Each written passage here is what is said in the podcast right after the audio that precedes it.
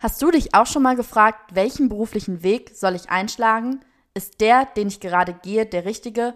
Und wie haben es meine Idole und Vorbilder geschafft, erfolgreich zu werden?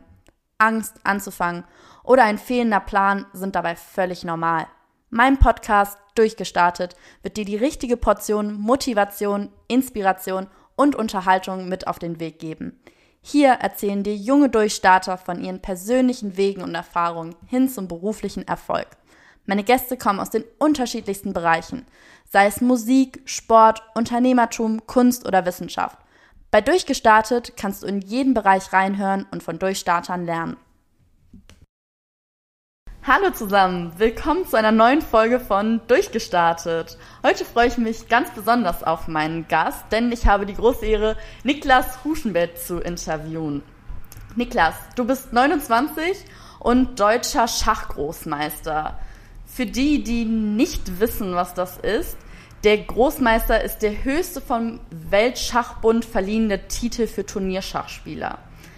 Inzwischen betreibst du deine eigene Online-Schachschule, hast ein eigenes Buch, natürlich auch zum Thema Schach, veröffentlicht und betreibst seit knapp neun Jahren einen eigenen YouTube-Channel, auf dem du regelmäßig Videos ebenfalls zum Thema Schach hochlädst deine ganzen Erfolge zum Thema Schach, die zähle ich jetzt mal nicht auf, weil sonst säßen wir, glaube ich, noch echt ziemlich lange. Kurz und knapp zusammengefasst, du bist sehr, sehr erfolgreich mit dem, was du machst. Schach ist deine große Leidenschaft und da würde ich auch gerne direkt einmal anknüpfen, wie das Ganze bei dir begonnen hat. Ich weiß, ich habe gelesen, du warst sehr, sehr jung, als du mit dem Schach angefangen hast. Wieso, weshalb, warum? Erzähl gerne mal ein bisschen was dazu. Ja, erstmal auch von meiner Seite hallo und vielen lieben Dank, Felicia, für die sehr nette Einleitung. Und wie ich zum Schach gefunden habe, wie ich zum Schach gekommen bin, war durch meinen Vater. Ich war sehr jung, ich war vier Jahre alt, vielleicht sogar erst drei. Und ich habe gerne mit, mit meinen Spielzeugautos gespielt, wie man das so macht. Auf dem Boden habe ich sie immer schön sortiert und aufgestellt und ich war ein eher ruhiger Junge und ich habe mir Zeit genommen. Und mein Vater war ein leidenschaftlicher Schachspieler. Und er dachte sich zu diesem Zeitpunkt, der Junge, der ist ruhig und hat Geduld und kann sich konzentrieren, vielleicht mag er das Schachspiel. Und dann hat mir mein Vater es mir beigebracht. Und ja, er hatte da einen guten Riecher, denn es hat mir sehr, sehr gut gefallen. Und seitdem ich vier Jahre alt bin, äh, spiele ich Schach und diese Leidenschaft, wie du es ja auch schon gesagt hast, begleitet mich jetzt mein ganzes Leben und ich bin sehr froh, dass ich dieses Hobby, diese Leidenschaft auch zu meinem Beruf machen konnte.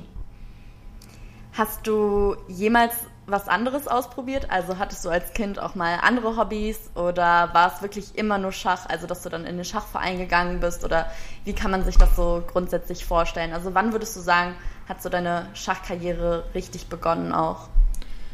So richtig begonnen, schwierig zu sagen. Also ich bin in den ersten Schachverein gekommen mit neun Jahren. Damals war das so, ich war in der Grundschule in einer Schach AG und darüber sind wir auf die ersten Turniere gefahren in Hamburg, die Hamburger Jugend Einzelturniere und dann später auch die deutschen Meisterschaften. Aber ich denke, so der Knackpunkt für mich, wo ich wirklich gesagt habe, wo ich gedacht habe, ich könnte vielleicht ein recht guter Spieler werden, und ich könnte erfolgreich sein im Schach war 2005, als ich mit 13 deutscher Meister in der Altersklasse U14 geworden bin. Und das war wirklich so ein Moment, wo ich gedacht habe, wow, das, da kann etwas draus werden. Um deine andere Frage noch zu beantworten, ich war nicht immer nur Schach. Also ich hatte auch andere Hobbys. Ich habe sehr gerne Fußball gespielt, tue ich immer noch. Ich war auch zeitweise in einem Tischtennisverein, aber Schach war natürlich schon die, das Hobby, die Aktivität, die mich am meisten beschäftigt hat. Denn die Turniere und das Training sind auch sehr zeitintensiv. Wenn man jetzt ein Turnier spielt, dann geht das schon mal eine Woche oder auch länger. Und ich habe auch oft in der Schule gefehlt, weil dann eben die Schachturniere anstanden, die ich gerne mitspielen wollte. Glaubst du manchmal, dass du dadurch, dass du so viel Zeit da rein investiert hast, auch irgendwo ein Stück weit Kindheit oder Jugend verpasst hast? Also würdest du das selber so sagen oder ist es wirklich für dich einfach nur die Auszeit gewesen? Also du wusstest eigentlich, will ich nur Schach spielen oder wie kann man sich das vorstellen? Ich würde nicht sagen, dass ich meine Kindheit deshalb verpasst habe und es war bei mir vielleicht auch nicht so extrem wie vielleicht bei anderen Sportarten, wo man das kennt oder gehört hat, dass die Kinder dann jeden Tag von morgens bis abends nichts anderes machen. Das ist im Schach ein bisschen anders in dem Sinne natürlich, je mehr ich trainiere, desto mehr lerne ich auch und verbessere mich. Aber man kann im Schach auch sehr gut werden, ohne dass man jetzt stundenlang trainiert. Und ich denke, ich habe da eine ganz gute Balance gefunden. Und für mich war das Schachspielen und das Treffen da mit meinen Freunden im Verein, das war sehr schön. Und dann denke ich gerne zurück. Ich war dann in meinem ersten Schachclub, Schachclub Joanneum Eppendorf in Hamburg in Eppendorf und immer freitags bin ich da mit meinen Kumpels hingegangen und wir hatten eine gute Zeit, haben ein bisschen Fußball gespielt, haben ein bisschen Magic the Gathering gespielt, das ist so ein Kartenspiel und natürlich Schach. Und dann gab es dann gab es Schachreisen und es gab die Schachturniere und es ist nur so eine richtig schöne Gemeinschaft. Und im Gegenteil, also ich würde nicht sagen, dass ich da irgendwie einen Teil meiner Kindheit verpasst habe, sondern es hat meine Kindheit bereichert. Ja, ich glaube, das ist oft so von außen, wenn man sieht, okay, jemand investiert so viel Zeit in eine Sache, dass man, wenn man die Leidenschaft eben nicht so teilt, dass man sich dann oft denkt, oh, da, jetzt, da steckt ganz schön viel Zeit hinter und hat man nicht irgendwas verpasst und so. Aber ich glaube, man setzt halt einfach irgendwo ein Stück weit andere Prioritäten und man ist für, man brennt für etwas und dann erübrigt sich ja eigentlich auch irgendwo ein Stück weit die Frage, ob man was verpasst hat. Nein, hat man natürlich nicht, weil das ja die eine Sache ist, die einen ja auch begeistert. Vielleicht kannst du uns an der Stelle ja dann einmal mit ins Boot holen und die, die nicht so schachaffin unterwegs sind, denen vielleicht einmal erklären, was genau dich am Schach so fasziniert. Also was geht dir vielleicht so durch den Kopf, während du vor dem Schachbrett sitzt? Sehr gerne. Ich würde gerne noch kurz dazu was dazu sagen, was du eben gesagt hast. Und ich denke, da ein sehr wichtiger Punkt ist, inwiefern die Eltern da einem vielleicht Druck machen, wie inwiefern die Eltern da dahinter sind. Weil ich glaube, wenn man es selber möchte und wenn man selber Spaß daran hat, ob das jetzt Schach ist oder eine andere Sportart oder ein Hobby, dann macht man das gerne und man macht das viel und das ist vollkommen in Ordnung. Ich glaube, da, wo es schwierig wird, ist dann, wenn die Eltern starken Druck machen und dem Kind quasi vorschreiben, wie oder wie viel es zu trainieren hat. Und ich kann mich da sehr glücklich schätzen, denn meine Eltern haben nie solchen Druck gemacht. Sie haben mich unterstützt auf jeden Fall und sie haben mir dabei geholfen, dieses Hobby auszuüben, aber es kam nie irgendein Druck, dass ich jetzt mehr trainieren soll oder mehr spielen soll und so weiter und so fort. Und dafür bin ich sehr dankbar, denn es gibt viele andere Schachspieler oder Schach, also Kinder im Schach oder auch in anderen Sportarten, wo es dann irgendwann so zur Pflicht wird. Wo dann dieser Druck ausgeübt wird von den Eltern. Das ist dann was anderes. Und ich glaube, dann kann man vielleicht auch mehr davon reden, dass irgendwie die Kindheit, dass man das Gefühl hat, da geht etwas verloren. Und insofern bin ich da sehr froh, dass meine Eltern mich unterstützt haben, aber nie irgendeinen Druck ausgeübt haben. Was begeistert mich an Schach? Ich glaube, es ist diese Tiefe, diese Komplexität, dass jede Partie, und ich habe mittlerweile tausende Partien in meinem Leben gespielt, immer etwas Neues sind, irgendwie anders sind, dass ich immer noch was dazulernen kann. Und Schach ist eben so reichhaltig und so komplex.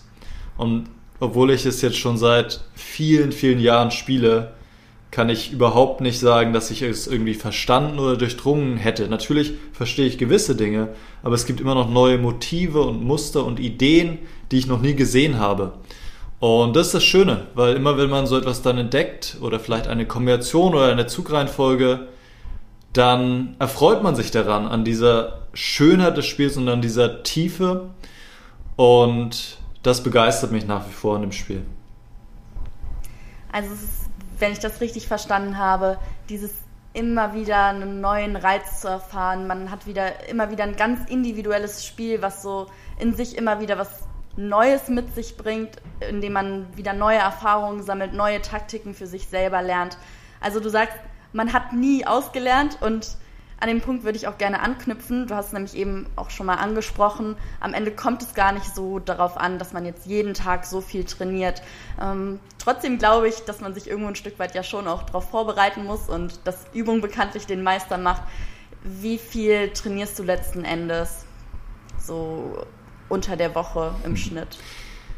Also aktuell trainiere ich so gut wie gar nicht, denn es gibt keine Turniere, Corona bedingt. Mein letztes. Turnier war tatsächlich letzten Monat, aber das war auch eher eine Ausnahme.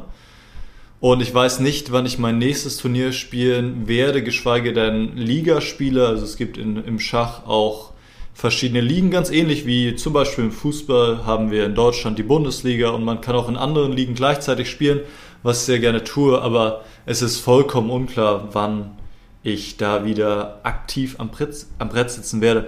Insofern konzentriere ich mich auf meine anderen Projekte. Du hast es bereits in der Einleitung kurz angesprochen. Ich habe meinen YouTube-Kanal, wo ich täglich Videos veröffentliche und auch Livestreams mache, mindestens einmal in der Woche. Ich habe meine Online-Schachschule, wo ich Leuten auf allen möglichen Spielstärke-Levels dabei helfe, ihr Spiel zu verbessern. Und vor kurzem haben wir dort auch einen neuen Kurs rausgebracht für Schacheinsteiger, also Leute, die wirklich von Null anfangen, die Regeln lernen wollen, die jetzt sagen wollen, ich habe Lust auf Schach und ich möchte mich gerne verbessern, ich möchte meine Freunde, vielleicht meine Lehrer oder Kollegen schlagen im Schach. Und da waren wir jetzt sehr aktiv mit meinem Geschäftspartner, mit einem weiteren Schachtrainer. Und ich möchte noch weitere Projekte starten. Ich starte noch eine neue Seite. Das ist auch alles Schach, aber es ist jetzt nicht das eigene Training. Und insofern gerade konzentriere ich mich auf meine eigenen Projekte und wenn dann das nächste Turnier ansteht, dann werde ich natürlich auch wieder mehr ins Training einsteigen. Und das ist sicherlich ein großer Unterschied zwischen Schach und anderen Sportarten. Denn in anderen Sportarten, wenn ich jetzt komplett nicht mehr trainiere, dann verliere ich vielleicht meine ganzen Muskeln und so weiter. Beim Schach kommt man da viel schneller wieder rein, weil es eben vor allem über den Kopf geht. Ja, das stimmt so. Die Gedankengänge, die Verknüpfungen im Kopf, die baut man ja so schnell nicht mal eben ab wie sagen wir mal, einen Bizeps, den man nicht, äh, nicht anspannt.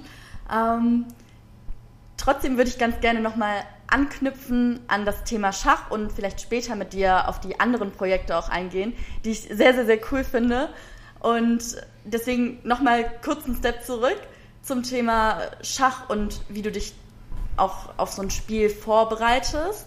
Was geht dir so am Anfang durch den Kopf, während du weißt, okay, ich habe gleich ein wichtiges Turnier. Wie holst du dich darunter, dass du eben einen kühlen Kopf dann auch bewahrst? Ja gut, im Schach kann man sich sehr gezielt auf seine Gegner auch vorbereiten. Zum Beispiel bei dem Turnier in Magdeburg jetzt vor einem Monat habe ich gegen die anderen deutschen Topspieler gespielt und ich wusste ganz genau, an welchem Tag, in welcher Runde ich gegen welchen Gegner antreten werde. Und im Schach hat man die Möglichkeit, sich alle vergangenen Partien von den Gegnern anzuschauen. Es gibt eine riesige Datenbank mit über 8 Millionen Partien, alle die aufgezeichnet wurden. Ich kann sie dann am Computer durchspielen und ich kann meine Gegner ganz genau analysieren. Ich kann ihre Partien durchspielen und darauf basierend kann ich eine Prognose, eine Vorhersage treffen. Wenn mein Gegner wieder so spielt wie jetzt in den letzten Partien, was werde ich dann tun? Was sind dann meine Züge als Antwort? Und da spielt auch der Computer eine sehr wichtige Rolle, denn der Computer ist deutlich stärker als wir Menschen mittlerweile und man kann den Computer sehr gut dazu benutzen, um sich vorzubereiten, um die besten Züge zu finden am Anfang der Partie und dann diese Züge zu lernen und am Brett wiederzugeben und so sicherzustellen, direkt am Anfang spiele ich die besten Züge, ich weiß, was ich zu tun habe und ich kann dann vielleicht direkt mit einem Vorteil in die Partie starten. Also das ist eine Vorbereitung, die sehr wichtig ist für die Schachspieler. Das andere, ich glaube, worauf du eher abgespielt hast oder abgezielt hast, ist die mentale Vorbereitung, dass ich mental fit bin für die Partie. Und da sind natürlich verschiedene Faktoren, die auch für andere Sportler wichtig sind, relevant. Eine ist Schlaf. Schlaf ist ganz essentiell, vor allem wenn ich bei Turnieren bin, aber auch so in meinem alltäglichen Leben achte ich sehr stark darauf, dass ich genügend schlafe und dass meine Schlafhygiene gut ist. Das andere ist so etwas wie Meditation und in der Lage zu sein, sich zu entspannen und diese Ruhe zu haben. Denn auch im Schach kann man sich vielleicht als Außenstehender nicht unbedingt vorstellen, aber es kann sehr, sehr spannend und auch Adrenalin geladen werden, nämlich vor allem dann, wenn beide Seiten kaum noch Zeit haben auf der Uhr und man jetzt in geringer Zeit gute Entscheidungen treffen muss und man weiß ganz genau, und das ist das Besondere im Schach, ein falscher Zug und es kann vorbei sein. Ein falscher Zug und die Partie kann verloren sein. Das ist ein großer Unterschied zu zum Beispiel Fußball oder anderen Sportarten. Wenn ich da einen Fehler mache, dann bekomme ich vielleicht ein Tor, aber ich kann nochmal zurückkommen. Wenn ich im Schach einen Fehler mache und ich verliere, weiß ich nicht, eine Figur oder vielleicht meine Dame, dann kann ich den Rest der Partie perfekt spielen und trotzdem komme ich nicht mehr zurück und die Partie ist verloren. Und insofern kann Schach auch sehr spannend und Adrenalin geladen werden und in solchen Momenten ist es natürlich hilfreich, dann auch ruhig zu bleiben und einen ruhigen Kopf zu bewahren, denn ich muss auch unter Druck dann gute Entscheidungen treffen können. ich merke schon, du hast sehr, sehr, sehr viele unterschiedliche Faktoren jetzt einmal angesprochen, nämlich einmal das grundsätzliche Vorbereiten, dass man grundsätzlich fit ist, einen gesunden Lifestyle lebt, schläft, trinkt, sich ausgewogen ernährt, dass man sich jetzt vorher nicht den Abend vorher drei Bierchen und, und zehn Gläser Wein trinkt. Ich glaube, das ist eigentlich einleuchtend und verständlich. Aber auch eben, dass man sich viel auch mit, den, mit dem Gegner beschäftigt, habe ich jetzt daraus gehört, dass man den Gegner kennt und analysiert. Und an der Stelle würde ich auch ganz gerne einmal anknüpfen mit meiner nächsten Frage, wie wichtig für dich auch Menschenkenntnis ist. Also nicht nur im Vorfeld zu wissen, okay, wer ist die Person, gegen die ich spiele, sondern auch, wie wichtig ist es im Spiel selbst die Person analysieren zu können auch. Also im Vorfeld ist das vor allem wichtig bei meiner Vorbereitung, denn ich kann gewissermaßen bestimmen, was für Stellungen ich auf das Brett bekomme mit meinen ersten Zügen. Also wir reden beim Schach, beim Anfang der Partie reden wir immer von der sogenannten Eröffnung.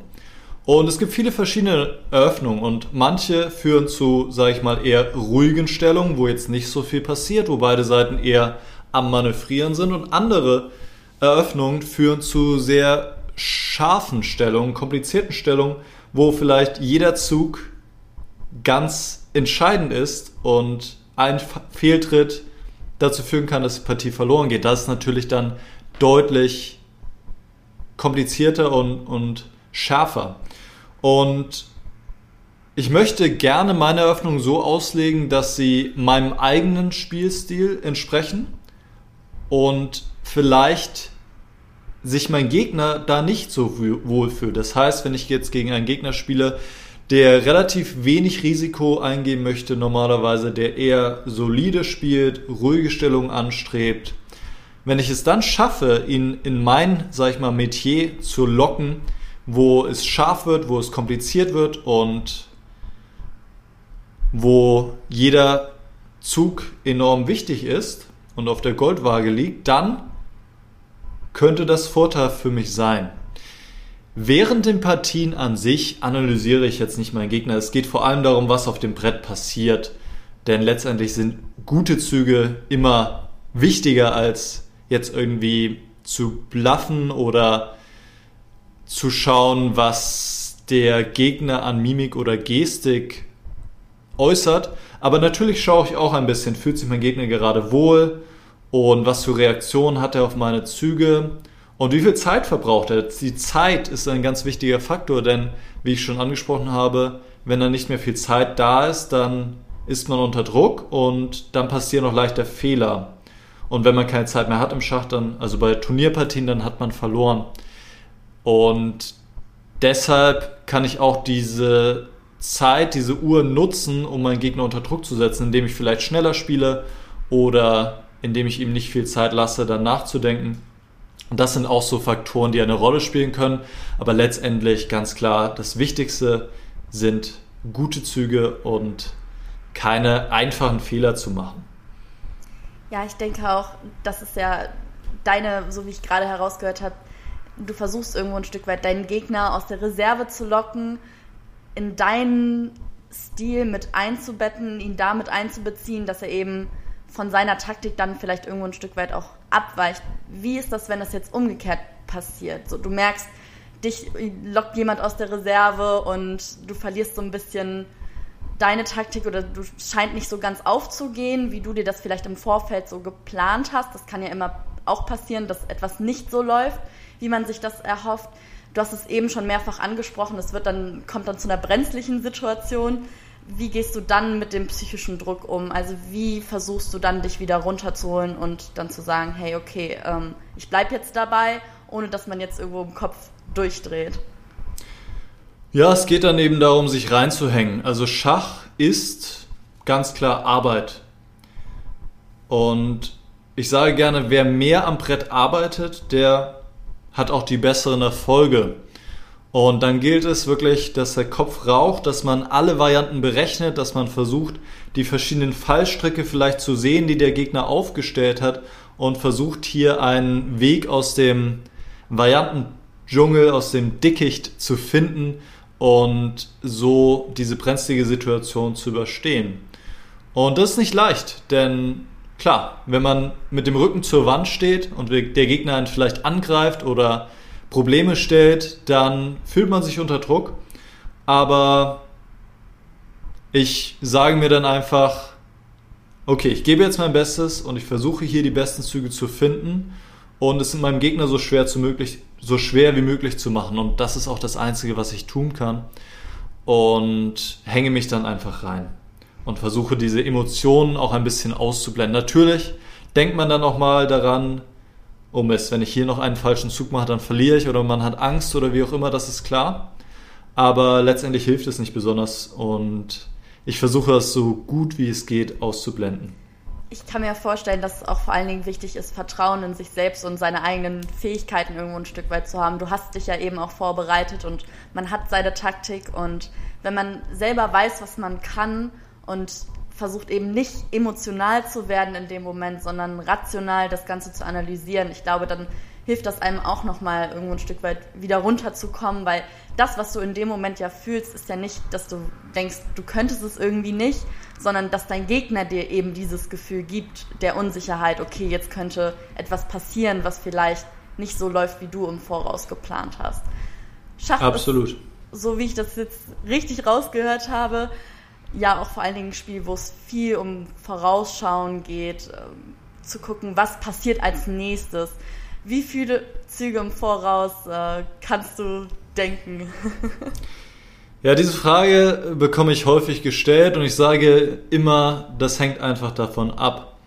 Denn manchmal braucht man nicht besonders viel in die Zukunft zu schauen oder man kann gar nicht viel in die Zukunft schauen, weil beide Seiten einfach so unglaublich viele Möglichkeiten haben. Also das sind eher diese ruhigen Stellungen, die ich schon angesprochen habe. Beide Seiten haben vielleicht wirklich viele ungefähr gleichwertige Möglichkeiten. Aber dann gibt es auch andere Situationen, wo es ein sehr stringenter, sehr geradliniger Pfad ist. Und wenn eine der beiden Seiten davon abweicht, von diesem Pfad, von dieser Variante, dann wäre das sehr schlecht und deshalb kann man das dann viel besser berechnen. Und dann kann es schon einmal sein, dass man vielleicht 5, 6, 7, 8, 9, 10 oder auch mehr Züge im Voraus berechnen kann. Also generell sage ich, ich berechne so viele Züge, wie es sein muss und da gibt es nicht wirklich ein Limit. Klar, irgendwo gibt es dann ein Limit, aber theoretisch kann ich sehr weit in die Zukunft schauen, wenn es denn so berechenbar ist. Das ist eben die große Frage. Weil, dass wir solche langen Berechnungen anstellen können, da liegt einfach die Annahme, da muss einfach die Annahme da sein oder gegeben sein, dass der Gegner nicht tausend Züge in jedem Zug von dieser Variante hat sondern dass er vielleicht im Schach steht und er muss seinen König bewegen. Oder ich schlage eine Figur, der Gegner muss wieder schlagen, sonst wäre es sehr schlecht für ihn und dann ist es leichter zu berechnen. Aber so, es gibt keine, es gibt keine klare Antwort auf diese Frage und es hängt einfach davon ab. Ja, kann ich mir vorstellen, dass man dann immer individuell auf die Situation eben auch gucken muss, dass es nicht immer so leicht ist, alles so Schritt für Schritt für Schritt äh, im Voraus sich dann so zu erdenken, was mich auch interessieren würde, ob das so ein bisschen zur Berufskrankheit wird oder werden kann. Dieses ständige Vorausschauen und Dinge planen zu wollen und zu gucken, was ist der nächste Zug, was könnte als nächstes passieren. Also meine Frage zielt so ein bisschen darauf ab, ob du das im Alltag auch merkst, dass Schach dir vielleicht positive Dinge gegeben hat, aber vielleicht auch negative Dinge bezogen auf deinen Alltag. Ja, also ich bin schon ein eher verkopfter Mensch. Ich plane gerne und ich organisiere gerne. Und das kommt sicherlich vom Schach oder auch andersrum. Ich bin von Natur aus so, aber ich würde nicht sagen, dass es eine Berufskrankheit ist oder dass ich mich da in irgendeiner Art und Weise, äh, das mich negativ beeinflusst. Von daher denke ich, dass mir der Schach eher geholfen hat, weil ich glaube, es ist sinnvoll, äh, Sachen zu planen und Sachen zu organisieren. Was ich vielleicht vor ein paar Jahren habe ich das gemerkt, was mir immer ein bisschen schwierig, äh, was mir immer ein bisschen schwer fand, äh, was mir immer ein bisschen schwer fiel, war in so ungewisse Situationen zu gehen, also tatsächlich mal irgendwas zu machen, wo ich vielleicht nicht viel vorher geplant habe. Ich gebe einfach mal ein Beispiel. Ich bin 2017 dann nach Thailand geflogen und ich habe einfach vorher nicht gewusst, also ich wusste, ich spiele da ein Schachturnier in irgendwie zweieinhalb Wochen oder drei Wochen und bin nach Bangkok geflogen, aber ich wusste einfach nicht, was ich in dieser Zeit mache zwischen meiner Ankunft in Thailand und dann diesem Turnier. Und ich habe das einfach mal frei fließen lassen. Das habe ich davor noch nie gemacht. Und das war aber auch sehr schön, diese Seite von mir auch mal ein bisschen zu erleben und festzustellen, das ist auch in Ordnung, einfach mal sich auf diese Ungewissheit einzulassen und einfach mal das Leben fließen zu lassen in dem Sinne. Und ich glaube, da bin ich von Natur aus, bin ich eher so ein bisschen, ich will immer alles wissen und planen und vorher irgendwie ausarbeiten. Und das kommt sicherlich vom Schach, aber ich glaube, da konnte ich jetzt auch eine bisschen bessere Balance finden. Ja, ich kann es mir vorstellen, du hast ja auch eben schon mal angesprochen, beim Schach ein falscher Zug und es kann vorbei und verloren sein. Vielleicht ja. ist das beim auf das Leben zu übertragen ein bisschen sehr drastisch und äh, dramatisch ja. vielleicht auch. Ja. Ähm, da muss man dann vielleicht einfach schauen, okay, an der und der Situation ist es vielleicht auch mal okay, das Risiko einzugehen oder ins kalte Wasser zu springen und positiv überrascht zu werden. Beim Schach vielleicht dann eher nicht. Ähm, aber ich verstehe durchaus, was du meinst, dass es auch nicht verkehrt ist, eben rational über Dinge nachzudenken und sich erstmal Gedanken zu machen, bevor man einfach irgendwie etwas aus dem Bauch heraus macht, weil oft sind Entscheidungen aus dem Bauch heraus vielleicht vom Gefühl her erstmal die besten, aber auf lange Sicht hin, glaube ich, ähm, kann man mit dem Verstand schon sinnvoll, wahrscheinlich sinnvollere Entscheidungen treffen. Aber am Ende des Tages ist es ja sowieso immer dann Typfrage, für was man sich entscheidet. Mhm. Ähm, interessant fand ich auch den Faktor, dass du Wirtschaftspsychologie studiert hast. Ähm, du hattest eben schon mal angeschnitten, okay, beim Schach geht es nicht so um Psychologie, sondern eigentlich eher um das, was hinterher auf dem Brett passiert. Also passiert. Also du versuchst nicht deine Gegner zu analysieren und irgendwelche Psychoanalysen zu machen. Ähm, deswegen die Frage, wieso Wirtschaftspsychologie oder wieso ein Psychologiestudium? Um nochmal auf dieses Thema Psychologie im Schach zurückzukommen, ich glaube, es geht weniger darum, wirklich den Gegner zu analysieren oder da irgendwelche psychologischen Tricks zu machen, als tatsächlich seine eigene Psychologie zu kennen, seine eigene, seine eigene Einstellung, sein eigenes Mindset. Ich glaube, das macht einen größeren Unterschied, dass man auch in schlechteren Stellungen dann kämpft und an seine Chancen glaubt und optimistisch bleibt und genauso in besseren Stellungen oder vielleicht ausgeglichenen Stellungen weiterhin etwas probiert und beharrlich ist und kämpft. Denn im Schach ist es so, was ungewöhnlich ist vielleicht für Außenstehende, man kann zu jedem Zeitpunkt während der Partie kann man Remis anbieten. Das bedeutet, man kann eine Punkteteilung vorschlagen, dass die Partie unentschieden ausgeht. Und wenn so ein Angebot kommt, dann überlegt man natürlich, also abhängig von der Stellung, wenn ich jetzt auf Gewinn stehe, dann nehme ich natürlich sowieso nicht an. Aber wenn es jetzt ungefähr ausgeglichen ist, dann überlegt man natürlich, nimmt man es jetzt an oder nicht. Und da kommt wirklich die Psychologie ins Spiel. Denn wenn ich jetzt Angst habe zu verlieren, dann nehme ich vielleicht eher an. Aber wenn ich optimistisch bin, an mich selber glaube und an vielleicht auch dann glaube, dass ich Erfahrung dazu gewinne, wenn ich die Partie fortsetze, dann spiele ich weiter. Von daher, das wollte ich gerne dazu noch sagen. Und zu Psychologie, zu meinem Studium, ja, ich habe in Baltimore studiert, meinen Bachelor gemacht mit Psychologie für vier Jahre, bin dann zurückgekommen nach Deutschland und dann in Berlin an der FU habe ich dann einen Master gemacht in Psychologie oder mache ihn immer noch, bin am Ende jetzt fast mit Schwerpunkt Wirtschaftspsychologie. Und für mich war das einfach das spannendste Feld, denn ich wollte irgendwie was machen damit, selbstverständlich, und Menschen helfen, aber ich wollte nicht unbedingt in die Therapierichtung, also Therapeut werden. Und ich wollte auch nicht in die Forschung. Und ich denke, das ist jetzt ein Feld, also woran ich vor allem denke, ist eigentlich nicht unbedingt Wirtschaftspsychologie, das ist vielleicht ein bisschen irreführend, sondern Psychologie am Arbeitsplatz, Organisationspsychologie oder Personalpsychologie, wie dem auch sei. Aber auf jeden Fall in diesem Kontext, denn wir verbringen so viel Zeit auf der Arbeit oder mit der Arbeit, jetzt gerade vielleicht nicht unbedingt auf der Arbeit, aber es ist, macht einen so großen Bestandteil aus von unserem Leben und meine Idee mit diesem Studium war es, darüber mehr zu lernen und dann eventuell da reinzugehen und Menschen zu helfen, bessere Arbeitsbedingungen zu haben, zufriedener zu sein im Job und glücklicher zu sein insgesamt. Ja, das ist auf jeden Fall eine schöne Motivation, zu sagen, okay, ich möchte Menschen helfen mit dem Hintergrund, ich habe das fundierte Wissen. Ich weiß, wie Psychologie tickt, ich weiß, wie wirtschaftliche Situationen, wie man damit umzugehen hat, wie das funktioniert und dahingehend Leuten zu helfen, glücklicher im Beruf zu werden.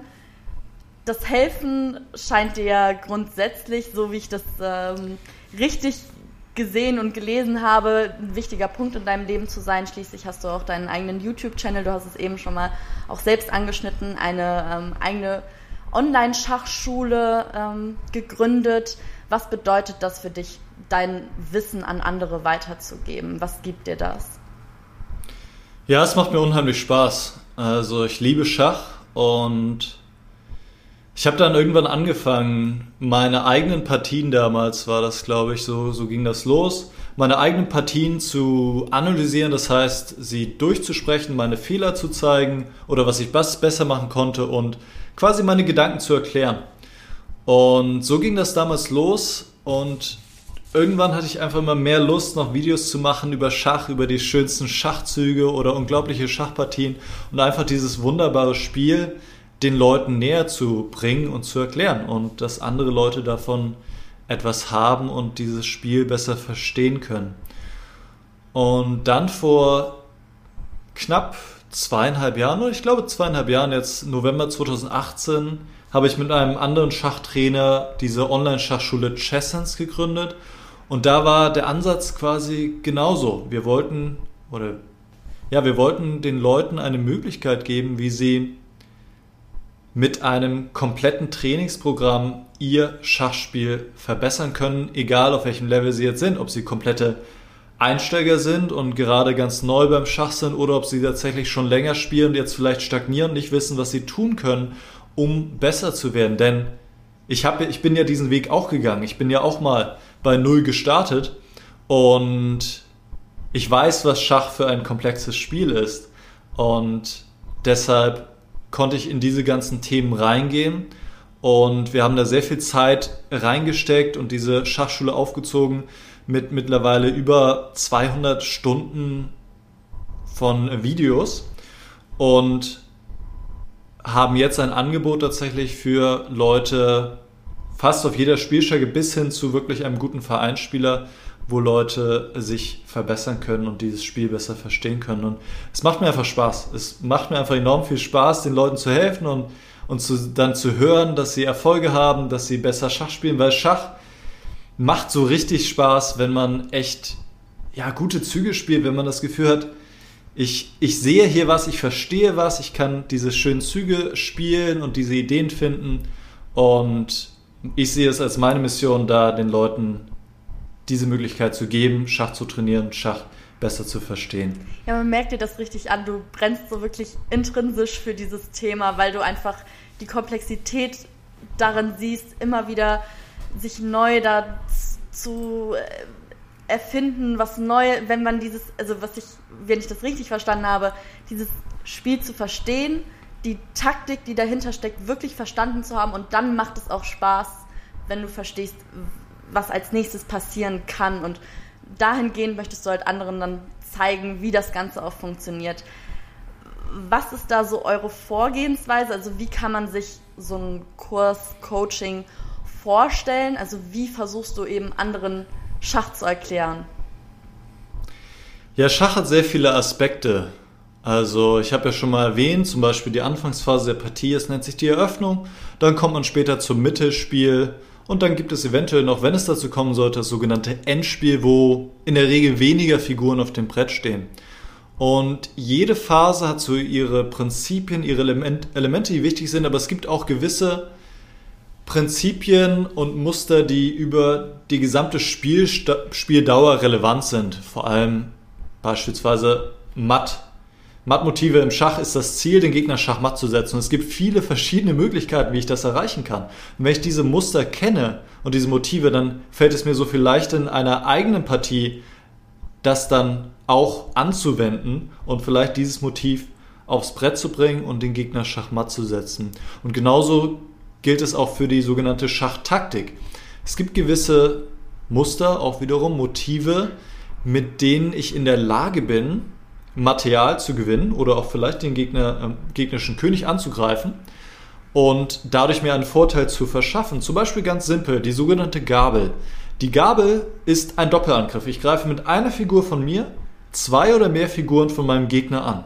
Und wenn mein Gegner es jetzt nicht schafft, alle diese Figuren zu verteidigen, dann kann ich eine Figur von meinem Gegner schlagen und ich habe dadurch Material gewonnen. Und wer mehr Material hat im Schach, der ist im Vorteil, denn dann habe ich mit meiner Armee, meiner Streitkraft, habe ich ein Übergewicht und ich kann so dann besser den gegnerischen König angreifen oder vielleicht noch mehr Material gewinnen und kann so langfristig erfolgreich sein.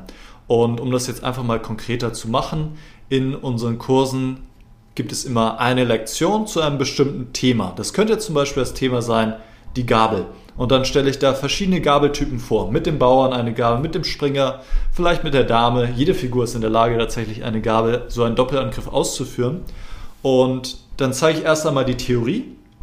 Und dann ist genauso wichtig natürlich auch die Anwendung, dass es dazu Übungsaufgaben gibt. Deshalb gibt es bei uns in jeder Lektion gibt es dann passende Übungsaufgaben, wo man das Gelernte direkt anwenden und vertiefen kann.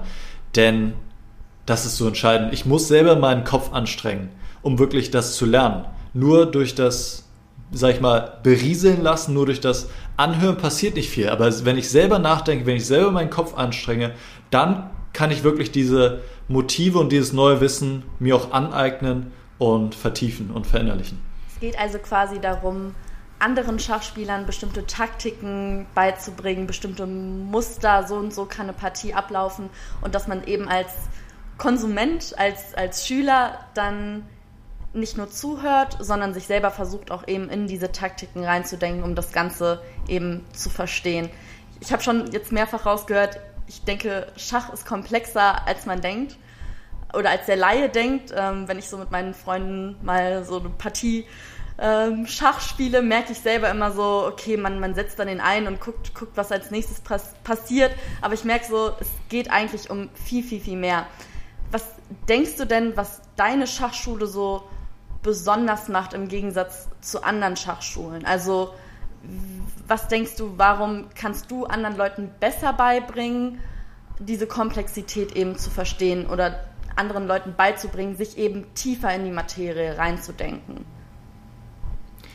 Ich glaube, was unsere Schachschule von vielen anderen Angeboten im Netz unterscheidet, ist eben diese, dieses komplette Trainingsprogramm. Das ist so ein bisschen wie ein Fitnessplan. Um, um diese Metapher einmal um da ein bisschen reinzugehen, also wir bieten eben den kompletten Fitnessplan an, wo jedes Körperteil trainiert wird, während bei anderen ähm, Angeboten im Netz wird dann eben werden nur die wird nur der Bauch trainiert oder nur der Rücken oder wie auch immer. Also dann ein bestimmtes Thema im Schach, aber es ist nicht dieses umfassende Angebot. Und das Feedback, was wir bekommen, ist, dass den Leuten eben sehr gut gefällt, dass es auf ihre Spielstärke zugeschnitten ist. Denn im Schach haben wir sogenannte Wertungszahlen. Das heißt, jeder Spieler, der in einem Turnier spielt, bekommt eine DW-Zeit, eine deutsche Wertungszahl und auch eventuell eine internationale Wertungszahl, nämlich die sogenannte ELO. Das heißt, anhand dieser ELO kann ich ganz genau sehen, wie stark ich bin, auch im Vergleich zu anderen Spielern, wo ich in der Weltrangliste stehe.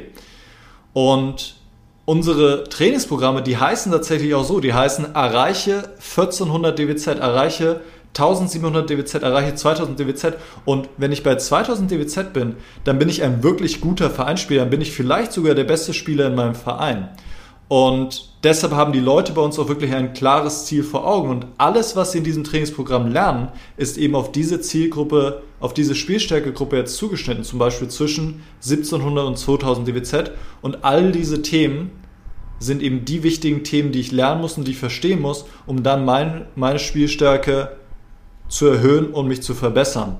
Und ich glaube gerade dieses komplette, dieses umfassende Trainingskonzept, das ist bei anderen Angeboten nicht so, denn wie du auch schon gesagt hast, Schach ist ein Spiel mit unheimlich vielen Aspekten. Es gibt die Eröffnung, es gibt das Mittelspiel, das Endspiel, es gibt die Variantenberechnung, es gibt die Taktik, es gibt die Strategie und alle diese Aspekte irgendwie miteinander zu vereinen und was trainiere ich jetzt wann, das ist eben keine leichte Frage und wir haben mit unserer Schachschule eben das Ziel verfolgt, ein Angebot zu schaffen, wo die Leute wissen, okay, alles, was ich machen muss, ist jetzt hier vor mir. Ich, ich schaue die Videos, ich löse die Aufgaben und so lerne ich alle die wichtigen Themen, die jetzt für mich relevant sind. Und ich glaube, das schätzen unsere äh, Kunden sehr. Ja, es hört sich auf jeden Fall mega cool an, dass wenn man euer Programm quasi bucht, ja so einen Rundumschlag hat und alles mit so auf den Weg bekommt, um eben die Komplexität zu verstehen, um eben zu lernen, auch von jemandem, der es ja auch sehr, sehr gut, muss man dazu sagen, vorgemacht hat. Was ich jetzt auch immer wieder so rausgehört habe, dass bei eurem Programm es auch vor allen Dingen ja darum geht, ihr habt ja auch verschiedene Stufen, verschiedene Cluster, in denen ihr das unterteilt. Du hast die und die Spielstärke, dementsprechend passt du in dieses Angebot rein und dahingehend hast du halt eben ein Ziel, die nächste Stufe zu erreichen. Wie wichtig ist es, sich eben Ziele zu setzen, für dich auch grundsätzlich im Schach? Ja, sehr wichtig. Also, also wenn was ich. Was sind zum Beispiel Ziele, die man sich setzen kann? Ich glaube, das ist für jeden unterschiedlich, aber natürlich ist es schon irgendwie hilfreich, wirklich diese genaue Metrik zu haben mit diesen Wertungszahlen. Das gibt es nicht nur jetzt im Turnierschach mit dieser DWZ oder auch ELO, sondern es gibt es auch im Online-Schach. Also es gibt beim Schach glücklicherweise die Möglichkeit, auch sehr schön online zu spielen gegen andere aus aller Welt oder auch gegen seine Freunde. Und bei all diesen Seiten, ich sage jetzt mal drei der großen, nämlich chess.com, chess.com, chess24.com und leadchess.org, wobei die letzte äh, mein Favorit ist und auch komplett kostenlos ist, also wirklich unglaublich gut. Ähm, bei all diesen Seiten bekommt man dann auch eine sogenannte ELO äh, zugewiesen. Und da kann man sich dann eben auch ein Ziel setzen und man hat direkt dieses Feedback. Verbessere ich mich jetzt gerade? Steigt mein Wertungs-, meine Wertungszahl? Oder was passiert da? Und insofern kann man sich da auch konkrete Ziele setzen. Ich möchte jetzt vielleicht auf 1100 Online-Elo kommen auf Leadchess oder vielleicht auf 1500 oder wie dem auch sei. Und ich glaube, das ist ein ganz schönes, greifbares Ziel, weil ich glaube, deine Zuhörer haben das auch schon häufiger gehört, dieses Smart-Konzept ähm, bei Zielen, dass ich eben specific, measurable, achievable, realistic, R, glaube ich, und T, time-based, ähm, so fünf äh, Säulen habe oder fünf Kategorien bei meinen Zielen, die ich setze. Und so könnte ich jetzt zum Beispiel sagen, okay, ich möchte 1200 Online-Elo erreichen bei Leeches bis Ende Juni oder wie auch immer. Und dann habe ich wirklich ein greifbares Ziel vor Augen, auf das ich hinarbeiten kann, wo ich auch ganz genau weiß, wann ich es erreicht habe.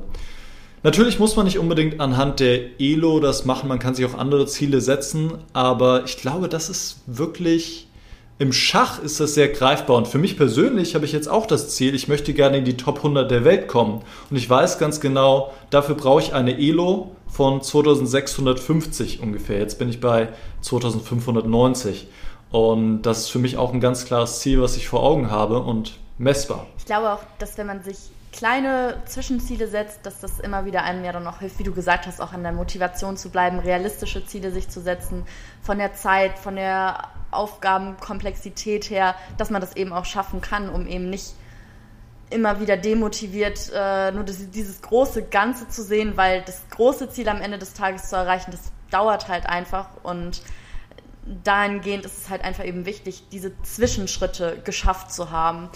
Ähm, du selber hast jetzt auch gerade schon mal angeschnitten, dass dein großes Ziel ist, unter die Top 100 zu kommen. Warum denkst du, bist du prädestiniert dafür, das zu schaffen? Was zeichnet dich als guten Schachprofi aus? Ich weiß nicht, ob ich dafür prädestiniert bin, aber ich denke, ich habe auf jeden Fall das Potenzial und ich glaube, ich habe mein Potenzial noch nicht voll ausgeschöpft.